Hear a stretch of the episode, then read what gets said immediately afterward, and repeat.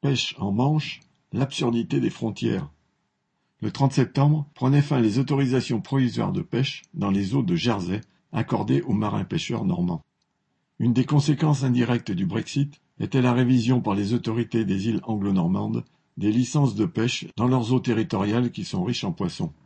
Début mai, l'incertitude de la situation avait lancé une soixantaine de marins pêcheurs Grand-Villet à l'assaut du port de Saint-Hélier à Jersey à moins de quarante kilomètres de leur port d'attache. Deux navires militaires britanniques et deux patrouilleurs français s'en étaient mêlés, et la ministre de la mer s'était autorisé une petite déclaration guerrière menaçant de couper l'alimentation de l'île en électricité, rien de moins. Se considérant comme propriétaires de leurs eaux, les autorités jersiaises, comme leurs homologues britanniques, ont fait monter les enchères, imposant notamment pour délivrer les nouvelles licences que les propriétaires de bateaux donnent la preuve d'une activité dans les zones en question de onze jours minimum par an depuis 2017.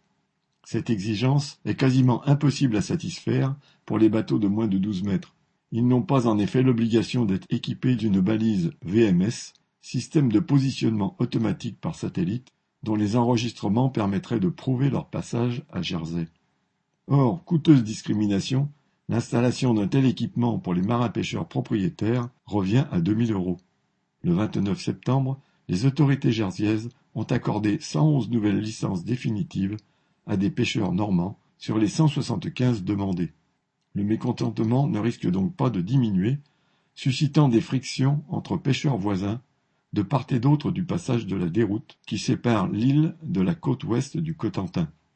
Certains en France, à l'instar de la ministre, vont jusqu'à menacer leurs collègues britanniques de les empêcher de débarquer leurs prises dans les ports français, pourtant porte d'entrée toute proche pour le continent européen.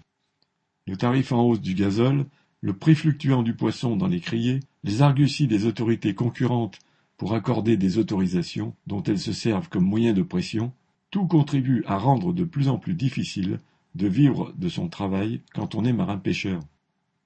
Les frontières qui prolifèrent sur les cartes ou dans les esprits aggrave encore les choses. Viviane Lafont